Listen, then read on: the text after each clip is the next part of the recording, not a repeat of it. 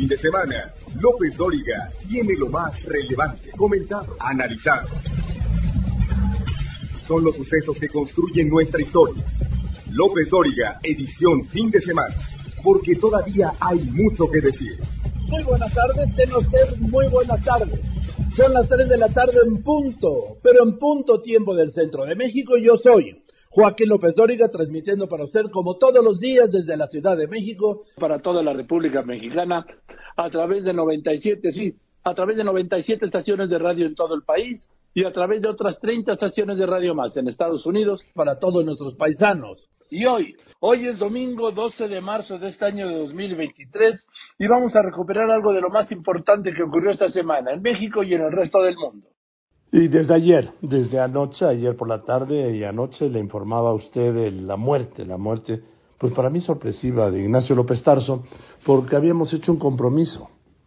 Él me dijo apenas el 15 de enero, cuando cumplió jubilosos 98 años, con una claridad envidiable y una tenacidad para trabajar como nadie, mm, hicimos el compromiso de que iba a vivir 100 años. Él me dijo, yo quiero ser centenario. Me lo había dicho ya en una entrevista anterior, ¿sí?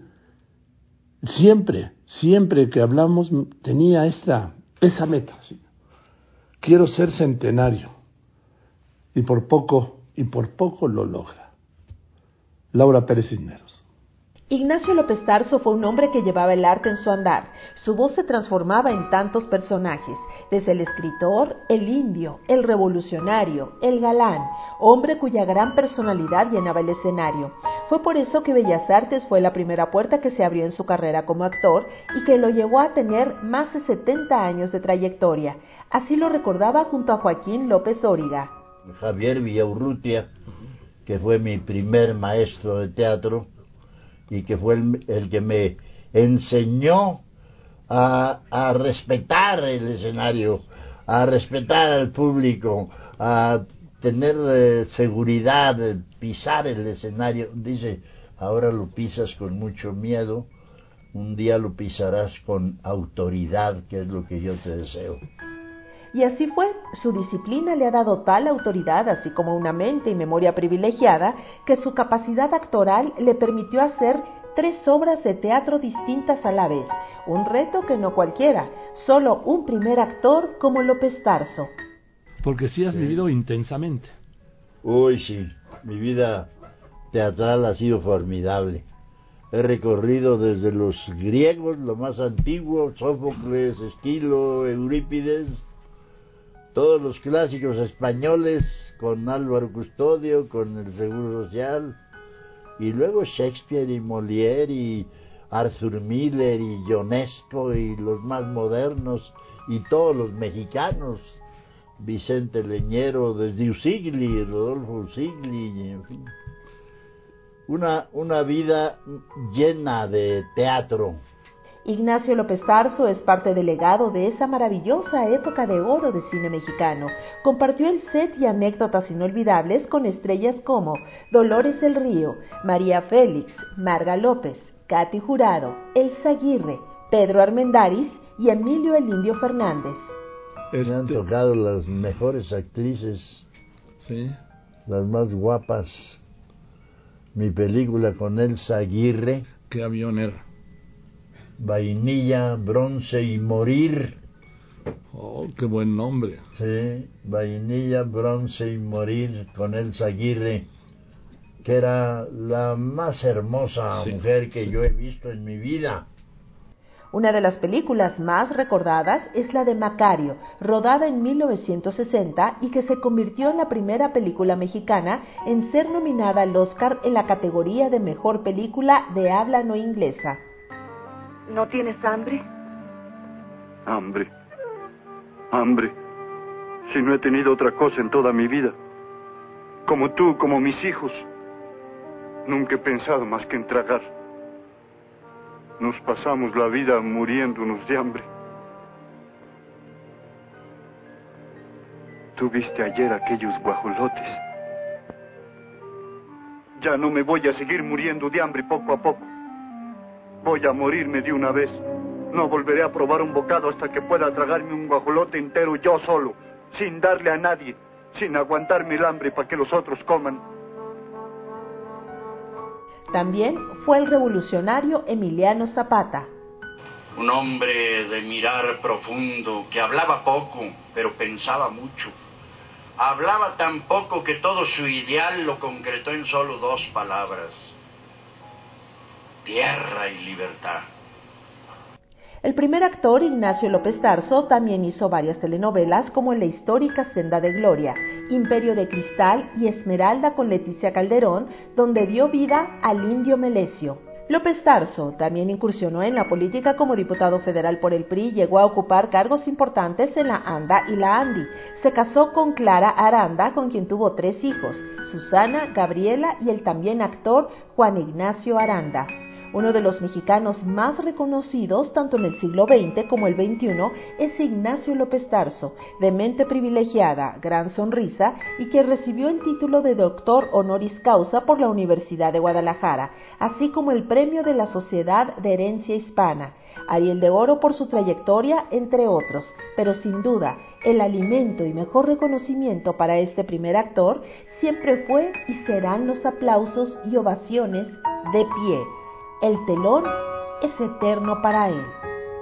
Realización Dinora Corona. En Grupo Fórmula, yo soy Laura Pérez Cisneros. Le contaba, este es un perfil del gran Ignacio López Tarso, apenas el inolvidable. Apenas el 16 de enero le contaba a usted, pues eh, hablé aquí con Ignacio López Tarso. El día anterior, el 15, como le decía, había cumplido 98 años. Y me reiteraba que lo que más anhelaba era regresar al teatro y se declaraba listo para sus primeros 100 años, para ser un centenario, como le decía. Me hubieras invitado, me hubiera ido a celebrar contigo tu cumple. ¿Cómo estás, tus jubilosos 98 años? 98, Joaquín, imagínate nomás me faltan dos para el primer ciento. De modo que en dos años también espero platicar contigo, aunque sea un momento para comentar los cien primeros años que yo pienso vivir o que deseo vivir. No solo lo pienso, sí lo deseo con mucho, con mucho entusiasmo. Estoy muy contento de vivir y quiero seguir viviendo. Ya hice todo lo que el doctor me pidió. Ya no fumo, ya no bebo, bebo agua solamente, agua de frutas, ya no, ya, ya no como quesos, hazme favor, eso fue un castigo terrible, lo, lo he cumplido pues con muy buen ánimo. Ya no como quesos, ya no como lácteos, ya no como, ya no, eh, ya no como eh, eh, cítricos, en fin, una dieta muy rigurosa, pero lo he hecho con mucho gusto, con tal de seguir vivo. Y, y la receta del doctor ha surtido efecto, estoy muy sano, estoy muy tranquilo, me he metido una, un, una, un, un, castigo terrible con esto de no comer algunas cosas que me encantaban como los quesos, pero no importa, sigo viviendo y estoy muy contento. Ayer estuve con toda mi familia, mis hijos, mis nietos, mis bisnietos, Estuve muy bien rodeado, muy contento, comimos carnitas, barbacoa, sopes, placoyos y nopales y en fin, una comida muy sabrosa mexicana y la pasé muy bien. Qué gusto de platicar contigo, Joaquín. A mí, no, acuérdate que tenemos un compromiso, que hiciste un compromiso de los 100 años y que los íbamos a pasar juntos, ¿eh? qué bueno. Ojalá, yo lo espero. En 2025 cumplo los primeros 100 años. De manera que si sigo así, bien como estoy ahora, sin ningún problema, no me duele nada, no tengo ninguna enfermedad que quisiera quitarme pronto, no tengo ninguna enfermedad, pues puedo seguir viviendo y no sé cuánto más pueda seguir haciéndolo. Con la salud tampoco nunca se sabe, ¿verdad? Ahorita estoy bien, a lo mejor después de la comida me siento mal y tengo que irme a la cama y tengo que llamar al doctor y mañana me operan, en fin, uno no sabe. No, no, no, no, no, no, no, no, no, no, no, no, no, no lo llames. Ojalá que no. Espanta eso. Te deseo muy buena salud, como la tengo yo, Joaquín. Gracias por darme la oportunidad de saludarte y de saludar al público a través de ti. Muchas gracias. Gracias a ti, querido Nacho. Te abrazo con mucho cariño, con toda mi admiración de tantos años. Y ya te quiero ver en el teatro, ¿sí? Te queremos ver. Claro. Lo que más deseo es volver al teatro. Nunca me había pasado esto en mi vida. El estar tres años, como me ha pasado ahora, estar tres años sin teatro. Espero volver al teatro pronto, de nuevo al teatro. Te mando un abrazo con cariño, Nacho, querido. Te lo agradezco mucho. Yo también te mando un buen abrazo. Fuerte. Tienes nada que agradecer. Gracias. De tantos años. Te abrazo con mucho cariño y mucha admiración. Así pues, el gran, el enorme, el inolvidable Ignacio López Tarso. Solo una palabra, querido amigo. Uno, te voy a extrañar. Y dos, gracias. Voy a un corto y regreso con las primeras órdenes de aprehensión por este fraude y corrupción en Segalmex. Y tenga cuidado, porque se anticipa para el Valle de México meses de sequía muy intensa. López Dóriga Digital. Información en tiempo real. LópezDóriga.com.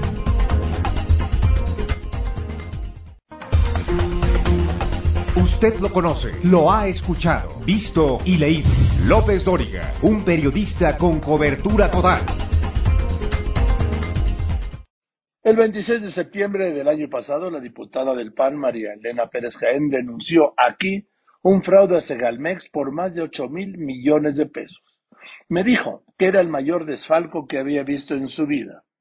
Este viernes volví a hablar con ella porque un día antes se había girado por fin Seis meses después, las primeras 22 órdenes de aprehensión por este fraude en Segalmex, la empresa estatal creada por el presidente López Obrador para garantizar la seguridad y la soberanía alimentaria. Marilena, me da mucho gusto saludarte seis meses después. ¿Cómo estás? Buenas tardes. ¿Qué tal, querido Joaquín? Muy buenas tardes a ti y a tu auditorio. Bueno, pues ya hay 22 órdenes de aprehensión. ¿Cómo ves?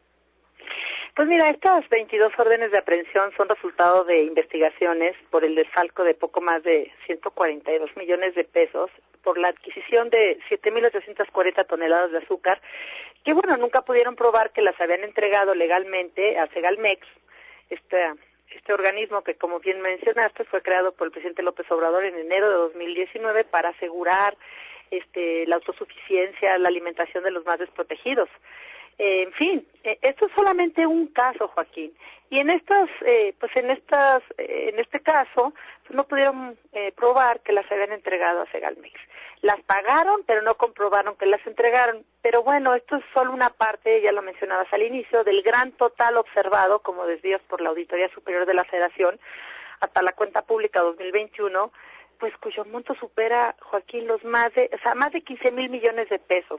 Y, y te voy a decir algo, ¿eh? Porque además he estado investigando, pues, otro, otro tipo de, pues, de desfalcos que son menores de 100 millones de pesos que la Auditoría Superior de la Federación, pues, no audita ni les interesa. Entonces van haciendo robos hormigas. Pero bueno, vamos por este tema, porque, pues, esta, estos órdenes de aprehensión es mínimo respecto a los desvíos millonarios de Segalmex. Es decir, 142 millones, esto ni la propina, Joaquín. Esto es una, eh, o sea, están creando como una gran cortina de humo. Digamos que es un buen inicio de decir, pero estamos hablando de un monto de más de 15 mil millones de pesos, lo que dice la auditoría, ¿eh? Y yo considero que se trata de tapar el ojo al macho porque, pues, los peces chicos, estos dos exfuncionarios de Segalmex, y no van por los peces gordos sobre los que se dan las órdenes de aprehensión. Además, este, es importante que, y no en un ánimo persecutorio, sino en un ánimo de esclarecimiento, una exigencia de esclarecimiento de los hechos. Se llama Ignacio Valle Fernández, el ex titular de Segalmex, quien pues todos sabemos que el presidente, cuando el, el vino el, agua a los aparejos al, presidente, pues lo nombró coordinador del Instituto Nacional para el Federalismo y el Desarrollo Municipal, lo fue ahí a acomodar al INAFED y pues no que lo llamen a declarar porque no nos podemos conformar con la recuperación de los 142 millones sino que debemos exigir acciones eficaces para el aseguramiento y recuperación de la totalidad de los recursos desviados y el castigo a todos los responsables, como tú decías, hasta los machuchones, como sería el caso de Ignacio Valle. Oye, a ver, eh, la relación del presidente López Obrador con Ignacio Valle, que luego sería secretario particular del presidente Echeverría, se, estableció cuando él estuvo en el Instituto Nacional Ovalle, director del Instituto Nacional Indigenista, y ahí trabajó Andrés Manuel López Obrador. Él ha dicho que ese trabajo se lo debe a Ignacio Valle. Sí, pero él, pero lo, pero lo vemos con él y con sus amigos. Mira, vemos al director de Pemex, o sea, vamos viendo que el presidente, pues la corrupción para él, nomás está en los de enfrente, no en los suyos propios, Joaquín. O sea, ahora sí que, como dice el, refrán, este, háganse eh, los bueyes de mi compadre, o como dice, hay un dicho así. Ah, sí, sí, sí, habla de los bueyes. Bueno, eso algo Sí, no, los otros sí son los corruptos, los míos, ¿no? los bueyes de mi compadre. ¿Verdad? Eso dice. Entonces, yo creo que debemos ser claros en que la acción de la justicia no ha sido eficaz y en, menos en, el, en, el, en la administración de Andrés Manuel, porque además, eh, lo que va a ocurrir ahorita, esto desde 2019, hemos venido detectando una serie de irregularidades y, ya 2019, 2020, 2021, 2022, pues esto está dando oportunidad de destruir pruebas, sacar el dinero del país o desviarlo, quién sabe dónde lo, lo, lo están mandando y de evadir a la justicia, considerando, digamos que quienes están protegiendo a los responsables, pues pueden ser acusados de encubrimiento y entiéndase, al presidente López Obrador y al secretario de Gobernación, Adán Augusto López, que lo tiene ahí cobijado. Por eso, digo, si es que, si es que se detienen a estos este, exfuncionarios y a los involucrados en estas 22 órdenes de aprehensión, pues ojalá, si son las audiencias que sean públicas, podremos darnos cuenta a dónde se dieron los recursos. Bueno, gracias Marilena Pérez Jaén. A ver qué pasa con el tema de Segalmex, que está podrido. ¿Seguirán, seguirán hasta tocar Ignacio Valle, el intocable del presidente? No lo sé, pero deben llegar, por lo menos, para investigar. Y vamos con este tema porque es muy grave. El gobierno de la Ciudad de México advirtió que habrá tres meses de sequía muy difíciles para el Valle de México. Las presas están muy por debajo de su media histórica y de sus almacenamientos de los dos años anteriores. Ya hay una estrategia para hacerle frente. Aprecio mucho a Roberto Capuano. Roberto Capuano es asesor del sistema de aguas de la Ciudad de México. Este sistema de aguas de la Ciudad de México es, vamos, yo creo que es el primer organismo que recuerdo de la Ciudad de México, el sistema de aguas de la Ciudad de México, pero lo aprecio mucho. Roberto, ¿cómo está? Buenas tardes. Hola Joaquín, buenas tardes, muchas gracias por el espacio en el aire. ¿Qué va, qué va a pasar y qué se va a hacer? Miren, lo, lo, primero que hay que ahorita la jefa del gobierno, eh, bueno, lo escuchamos en la conferencia de prensa del martes explicar, voy a, voy a ahondar un poco en esa explicación. La sequía que estamos viendo en este momento es histórica y la razón por la cual decimos que es histórica es porque el Cutzamala, que es uno de nuestros fuentes principales de agua, está en un nivel muy bajo. Es un sistema de presas. Entonces, lo que sucedía en años anteriores era que tomábamos agua del Cutzamala, llovía, se llenaban, tomamos agua, llovía, se llenaban y de esa manera era un ciclo natural durante muchos años.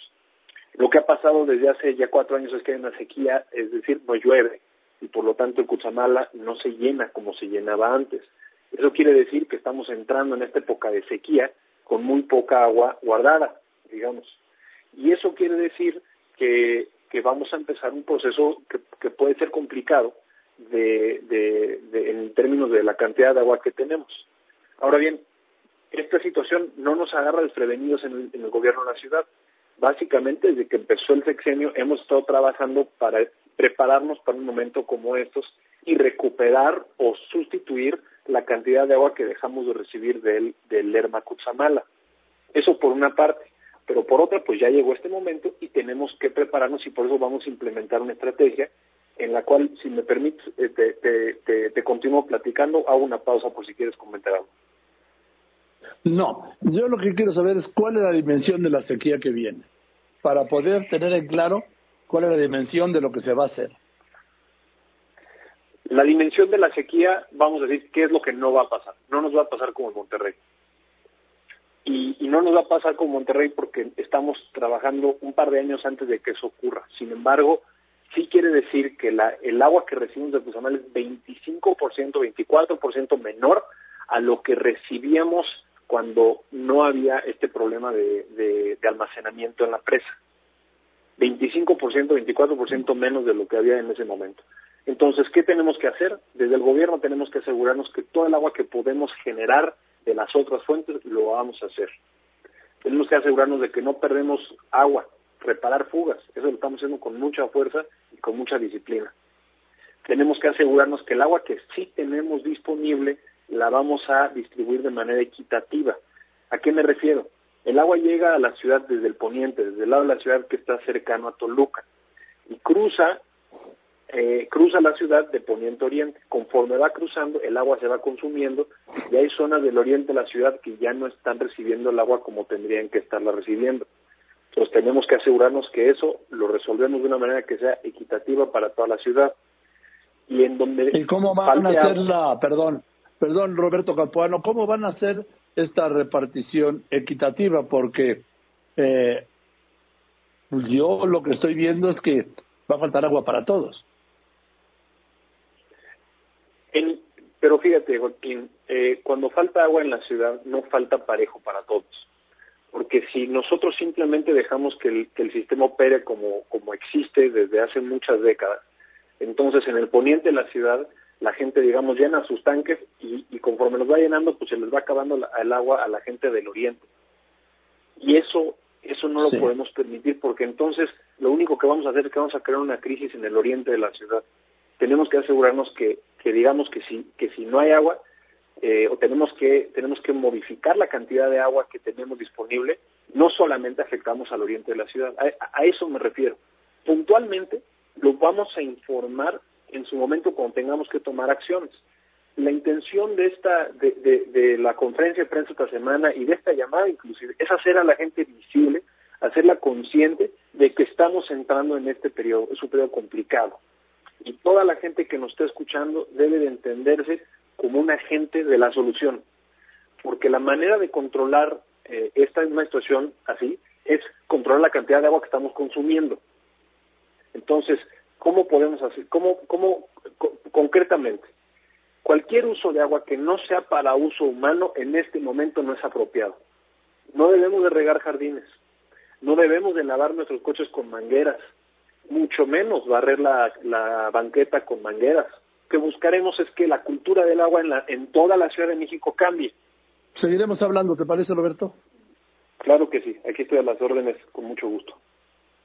Igualmente. Gracias, Roberto Capuano, asesor del sistema de aguas de la Ciudad de México. Y esta crisis, ¿sí? Esta crisis, ¿cuál es la crisis? Que falta agua. Y que si no la cuidamos, va a faltar más. Dicen a los niveles de Monterrey, no. Pero a niveles que quizá yo no recuerdo en la Ciudad de México. Así pues, vienen meses difíciles, muy difíciles. Voy a un corte y regreso. No podemos elegir lo que sucede, pero sí quién nos lo cuente. Joaquín López Dóriga, un asunto de confianza.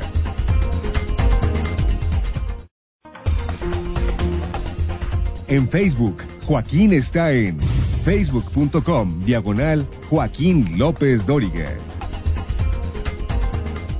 Seguimos con la revisión. La información que marcó la semana fue el secuestro de cuatro estadounidenses y el asesinato de dos de ellos en Matamoros, Tamaulipas, por las implicaciones que tuvo. Un caso que ha dejado dudas. El jueves hubo noticias importantes. Daisy Herrera. Así es, muy buenas tardes. Pues cinco hombres fueron entregados por los eh, grupos de la delincuencia organizada a las autoridades. Los dejaron amarrados dentro de una camioneta Silverado color negra. Estaban los cinco hombres vivos amarrados con armas de grueso calibre y además les dejaron una cartulina en el parabrisas. Ahí explica el grupo delincuencial que estos cinco personas actuaron sin ninguna orden de por medio que confundieron a los estadounidenses y por eso los estaban dejando ahí prácticamente a disposición de la autoridad judicial. Es decir, eh, pues como tú lo dijiste al inicio de este reporte, fueron ellos quienes los entregaron. Lo que sí ha logrado hasta este momento la Policía Investigadora Joaquín y la Comisión Nacional Antisecuestros es que pues ya tienen sitiada una clínica ahí en Matamoros es el Centro Médico Español y también tienen localizada, asegurada, una ambulancia en el que los mismos delincuentes trasladaron a los estadounidenses hasta esta clínica para recibir los primeros auxilios luego de que les dispararon y que los secuestraron cuando se dan cuenta que pues se habían equivocado y que no eran el objetivo, tratan de llevarlos a recibir atención médica pues para que no se les murieran. Lamentablemente dos de ellos pues ya iban sin signos vitales y los otros dos son los estadounidenses que ya fueron repatriados. Mientras tanto, desde mediados de semana surgió en Estados Unidos, y eso es lo notable en Estados Unidos, la información de que estos cuatro estadounidenses secuestrados en Matamoros tenían antecedentes penales allá relacionados con tráfico de drogas. Cintia Dávalos. Joaquín, medios internacionales reportaron que según una búsqueda exhaustiva de documentos penales, los cuatro estadounidenses presuntamente secuestrados el pasado viernes 3 de marzo en Matamoros, Tamaulipas, cuentan con historial criminal previo de uso y distribución de drogas, así como en algunos casos violencia doméstica y posesión de armas. De acuerdo con una investigación reportada por Daily Mail, entre otros diarios estadounidenses, las personas secuestradas habían cumplido sentencias penales en su país, acusados de manejo y distribución de diferentes tipos de narcóticos. Autoridades mexicanas y estadounidenses informaron también que trabajan en conjunto para esclarecer los hechos del presunto secuestro y hasta el momento se ha informado que los dos estadounidenses quienes sobrevivieron a los hechos fueron regresados a su país para ser atendidos en un hospital de Texas. Hasta aquí mi reporte, Joaquín. Bueno, pues la semana terminó como empezó el sexenio, ¿sí? Con ese discurso de polarización desde el púlpito de Palacio Nacional y allí está por todos lados con graves consecuencias. De esto, de la polarización, habló esta semana aquí el doctor José Antonio Lozano Díez, presidente de la Junta de Gobierno de la Universidad Panamericana, y hoy aquí lo recupero. Fíjate, Joaquín, que eh, estoy algo preocupado, creo que es un tema de reflexión y quisiera dedicar este programa, si me lo permite, hoy bien y el próximo. Por favor. A hacer algunas reflexiones sobre la polarización, Joaquín, que es un tema que está inundando al mundo en general. Fíjate que veía un informe y eso me llamó la atención, me lleva a traerte el tema y a traerlo con el auditorio para que lo podamos reflexionar desde distintos ángulos un poco más profundos, cómo ha aumentado la polarización en el mundo.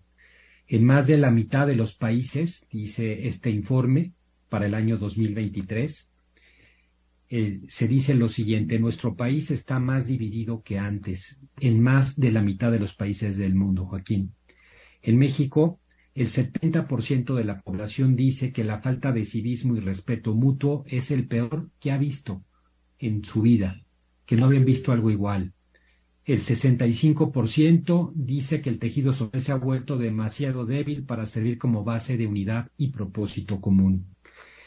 Y esto, Joaquín, ha permeado no solamente en aspectos de orden público, de orden político, ha permeado en las personas, ha permeado en el lenguaje, ha permeado en la cultura, ha permeado en los jóvenes. El lenguaje verbal, no verbal, las palabras que se han empezado a poner de moda, tienden en gran medida a la polarización, tienden a la violencia, y este es un tema, me parece que delicado, que nos impacta desde dos puntos de vista. Desde un punto de vista social, por supuesto, porque la polarización trae consigo distintas... La primera es el aumento de la violencia.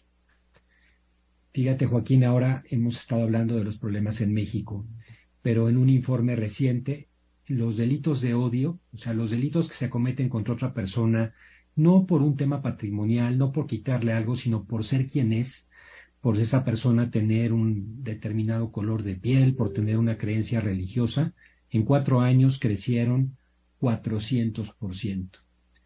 En España, en seis años esos mismos delitos crecieron casi 1200%.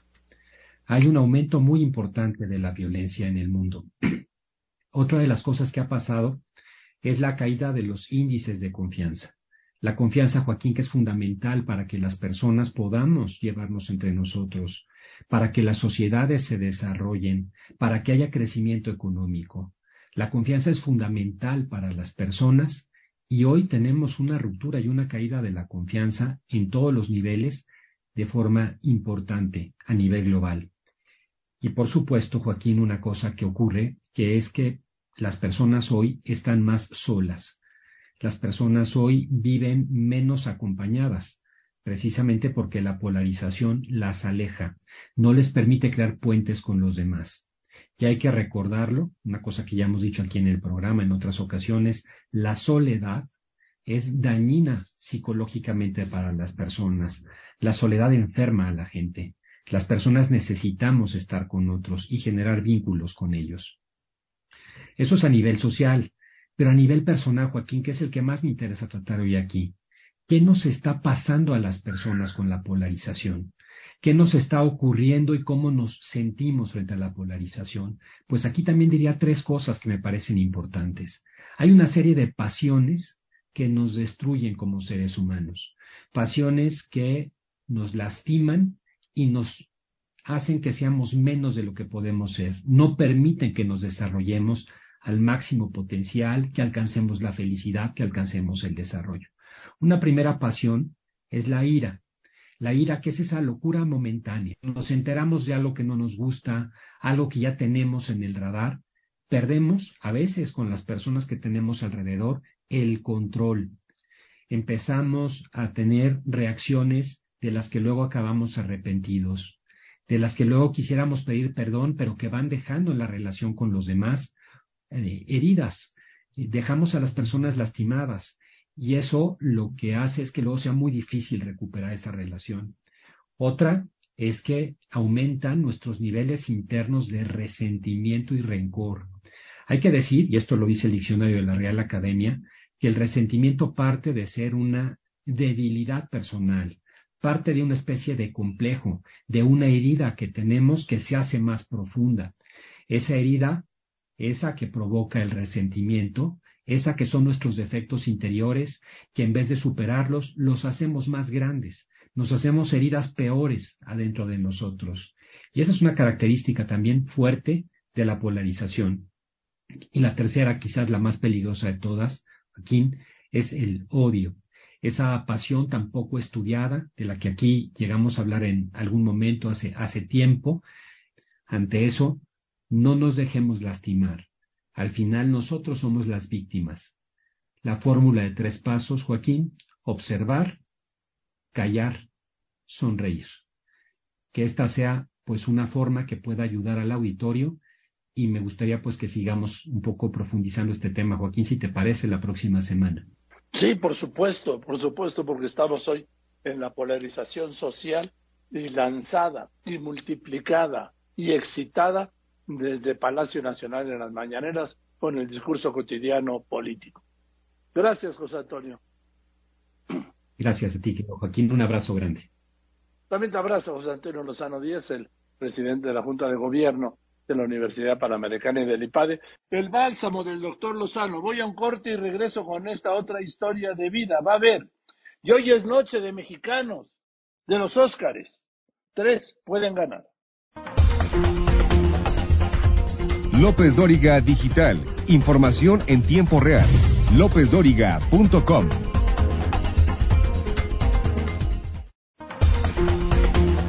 Usted lo conoce, lo ha escuchado, visto y leído. López Dóriga, un periodista con cobertura total. ¿Ya tiene plan? Pues aquí está Moisés Castañeda para ayudarlo. ¿Qué plan hay? Moisés. Gracias Joaquín, buena tarde a todos. Hoy es domingo, domingo de entrega de Óscares, la sensacional entrega donde todo mundo se pone de gala, incluso para sentarse frente a la televisión a comer palomitas, hay que ponerse de gala porque es la noche de los Óscares. Y recuerden que hay tres mexicanos que están nominados y por lo cual hay que verlo para echarles porras. Está nominado Guillermo del Toro por la película corta de dibujos animados que es Pinocho, como mejor película animada. También tenemos la película de Bardo de Alejandro González Iñárritu, que la pueden ver en la plataforma de Netflix, igual que la de Guillermo del Toro. Esta película de Bardo está, tiene nominación al Oscar a Mejor Fotografía de Darius Coandi, es el director de fotografía, y también hay un cortometraje, mejor cortometraje, está nominado Alfonso Cuarón por Le Pupil. Estos son los tres trabajos de estos tres directores mexicanos que están nominados. Vamos a ver quién se lo lleva. Quien se lo lleve, bueno, ya eh, algunos, ya ellos ya tienen también sus premios de otras entregas del, del Oscar eh, por otros trabajos, pero también recuerden que hoy en esta tarde de gala pueden ver eh, la entrega de los Oscars a través de TNT y también a través de las plataformas de la Academia. Y aquí en México lo pueden ver a través de Azteca, Televisión Azteca, a partir de las 5 de la tarde con comentarios en la alfombra roja donde estará al frente Horacio Villalobos, pero también entre otros comentaristas. Y el que sabe, sabe. ¿eh? Hay otras, recuerden que también hay otras películas que vale la pena ver, sobre todo porque están nominadas para el premio Oscar. Hay alguna que les quiero recomendar como Close, Cercanos. Está nominada a Mejor Película Extranjera, esta película es de Bélgica y está dirigida por Lucas Dont ganó el gran premio del Festival de Cannes del, del 22 y vale la pena porque es una poética visión del cambio de los niños de la adolescencia y un gran himno a la amistad. ¿Qué pasa con estos chamacos y cómo se llevan, cómo son amigos? Eso lo pueden ver en la película Close, que está nominada a Mejor Película Extranjera. Y esto es todo amigos, ya me colgué un poco, pero estas son las recomendaciones para que vayan a... Primero para ver la entrega de los Oscars hoy y después para ver estas películas que les recomiendo. Que tengan excelente tarde y buen inicio de semana. Hasta pronto. El viernes me dio mucho gusto hablar con la primera actriz y queridísima y admirada amiga, la gran Rebeca Jones, con otra historia de esta lucha descomunal por la vida. Hoy se la quiero compartir. Qué gusto. Dime. Que hace, creo que precisamente por estas fechas el, la marcha del 8 de marzo, ¿te acuerdas que, que, me, que me entrevistaste? Que yo Aquí tengo la morada hace dos años. Fíjate, y desde entonces no nos vemos aquí. ¿Cómo estás? Pues no nos hemos visto porque esta pinche pandemia ha sido un tormento, esto de que ya vamos saliendo por fortuna, ¿sí? El confinamiento y todo eso, ¿no? Ay, sí, cómo estamos gozando ya la libertad, ¿no? Bueno, ¿Tú cómo estás, querida Rebeca? Dime, porque vi que estrenaste una película, ¿no? ¿Cómo se llama? Nada que ver. Una película, Joaquín, sí, este, se llama Nada que ver, está ahorita en los cines. Y es una producción de Joaquín Nazar y Jacobo, perdón, Jacobo Nazar y Videocine. Y es una cosa bien linda que habla sobre, pues precisamente que las apariencias engañan, ¿no? Que, que como decía San Exupéry, eh, todo es, lo esencial es invisible a los ojos. Yo estoy muy contenta de haber estado en ella. Y sí, la hicimos hace un año, pero yo no pude asistir a la premier este año, así que eh, ellos tuvieron, el productor y la casa de cine tuvieron a bien darme una premier privada, ¿tú crees? El jueves pasado, y con mis cuates más queridos y así. Y fue, fue un gran éxito. Oye, dime, ¿cómo estás, Rebeca? Yo estoy muy bien, Joaquín, gracias a Dios, cada día mejor. Eh, tú sabes que el cáncer es una enfermedad que, aunque, se, esté en remisión, porque la gente cree que, que uno entra en remisión, no, que entra en remisión es el cáncer, porque porque se detiene, ¿no? Se, se apacigua. Pues yo he estado varias veces en remisión. Ahora, en noviembre pasado, este, precisamente por andar yo trabajando demasiado y pues sí, básicamente eso. Estaba yo trabajando en una, una novela de Televisa y se me bajaron las defensas y me dio neumonía. Y entonces eso fue en noviembre y me intubaron, estuve en terapia intensiva 10 días y gracias a Dios ya, ya, ya salí de la, de la neumonía completamente. Pero se me bajaron las defensas de tal manera que tenía yo que atacar el pedacito de cáncer que otra vez quería dar lata, pero ya estoy otra vez saliendo, fíjate, estoy muy contenta porque digo, mi organismo siempre ha reaccionado de maravilla a todos los tratamientos. Qué bueno, además, ¿sabes qué, querida Rebeca? Te lo mereces, te lo mereces. Mira, cuando entras a terapia intensiva, Ajá. yo he entrado alguna vez, ¿sabes qué? A terapia intermedia. Eso que pasaste tú de la intubada, lo de la intubada me contaba el otro día André Marín. André Marín estuvo pues un mes y medio intubado, Rebeca. Y cerrado, claro. ¡Wow! Y me, 45 días, y míralo, ya está de regreso con, en Fox con todos los, todas las noches a las 11. Qué cosa, ¿no? Sí. Sí. Este, pues yo me siento muy afortunada. Yo estuve nada más 10 días, que se hizo fácilmente, pero eso te destroza todo, ¿eh? O sea, yo perdí, ahí Sí. perdí 10 kilos en esos 10 días. Bueno, ah, André Marín, que mide un 87, iba a pesar 40 kilos. ¡Qué barbaridad! O sea, el puro Estoy esqueleto. igual. Estoy igual porque, ¿Eh? porque bueno, la gente dice, híjole, qué flaca está. Bueno, sí, pero eso es lo de menos. Estoy sana, bendito Dios. Y sí, como, como todo, ¿no? Nada más es cuestión de tiempo y de cuidarse y de alimentarse muy bien. Está teniendo todos los cuidados para reponer fuerza, porque sí, no, nos han atacado unas enfermedades muy terribles, o sea, a, a todos, ¿no? En México. De repente gente que le ha dado COVID está fatal, ¿no? A pesar de que ya sacó, ya salió el COVID de su, de su organismo, les ataca terriblemente. Entonces, pues yo me siento súper afortunada, la verdad. Dentro de todo, que sigo con muchísima fuerza y pues aquí seguimos, querido Javier. Joaquín, perdón. No, En la mente No, saludos Javier Poza, de parte de Rebeca Iñata. Ay, ay, platiqué con él precisamente. Oye, Rebeca, tú sabes lo que te quiere tu amigo hace muchos años y me da una gran alegría oírte con esa, pues sí, con esa alegría que has tenido siempre contagiosa de vivir. Ay, gracias, Joaquín. Yo estoy de verdad, primero que nada, muy agradecida que me hayas llamado para saludarme y para Sí. estar al público eh, al tanto, ¿no? De cómo estoy. Y este, y sobre todo eso, que siempre me da mucho gusto platicar contigo, oírte y pues sí, decirle al público en general, a la gente que yo, sé- yo sé que tengo mucha gente que afortunadamente me quiere, que estoy bien y que y la gente que esté enferma, también que sepa que todo pasa, todo pasa, lo bueno y lo malo en esta vida. Entonces, yo estoy en esa filosofía de, de existencia, de vida, y así me estoy llevando y me estoy yendo muy bien.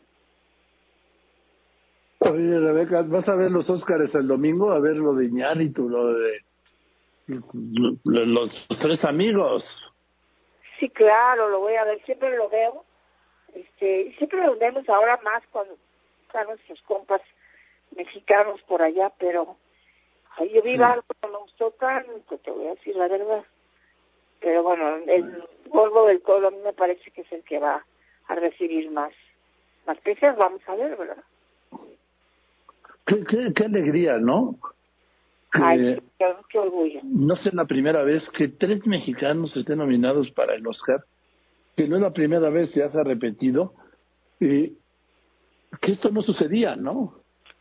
Sí, exacto. Año con año hay mexicanos en los Óscares. año con año. Eso es un orgullo enorme. Es que en México hay muchísimo talento. En contrario a lo que mucha gente podría pensar, por ejemplo, en México hay unos grandes actores comparados con cualquier parte del mundo, de Inglaterra, que son para mí los mejores actores, los ingleses, ¿no? Este, y el talento actoral, talento de directores, de fotografía, no se diga, también eh, Javier Pérez Grové anda por allá en, en haciendo cosas para para HBO y cosas muy muy finas, entonces sí, claro que te llenan de orgullo. Oye, de fotógrafos del gran Lubeski, ¿no? Pato, es maravilloso. Ajá. En fin, en fin, querida Rebeca, pues me da una gran alegría hablar contigo, saludarte, oírte, sentirte y que nos des esta, que nos dejes esta contagiosa alegría de vivir. y te abrazo y te doy un beso con cariño. ¿eh? Yo también, Joaquín, ojalá que pronto pueda ir pero al estudio, platicar contigo. Y además, el lunes te tengo noticias del estudio, ¿eh? ¿Ah, Porque voy a estrenar. Anda. Ah, sí. Ah, bueno. Oye, todavía ¿Eh? mejor. Sí. Todavía mejor. Sí, sí, sí. Me da muchísimo gusto hablar contigo. ¿eh? A mí más, y que estés muy bien y te abrazo, te repito, con mi cariño. Ay, muchas gracias, Joaquín. Te lo agradezco muchísimo. Gracias. Un abrazo para ti y para toda tu audiencia. Gracias. Y para tu familia. Gracias, Rebeca Jones, sí, que a todo dar, que esté a todo dar. Y si no han podido contigo, no han podido con nosotros, no van a poder. Te abrazo con mi cariño y admiración. Y hablando de estas cosas, esta noche es Noche de Óscares, los premios de la Academia en donde hay tres directores mexicanos nominados.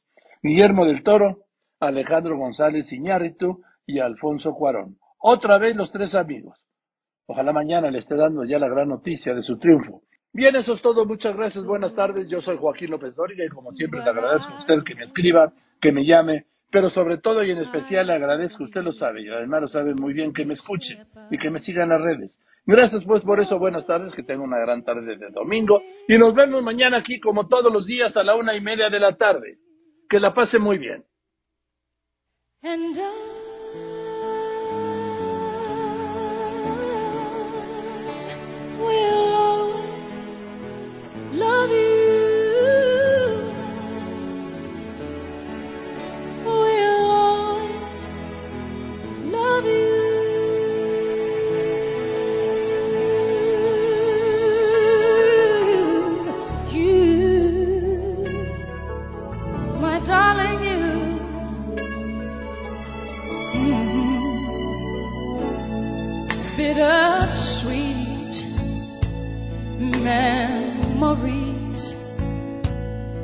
That is all I'm taking with me.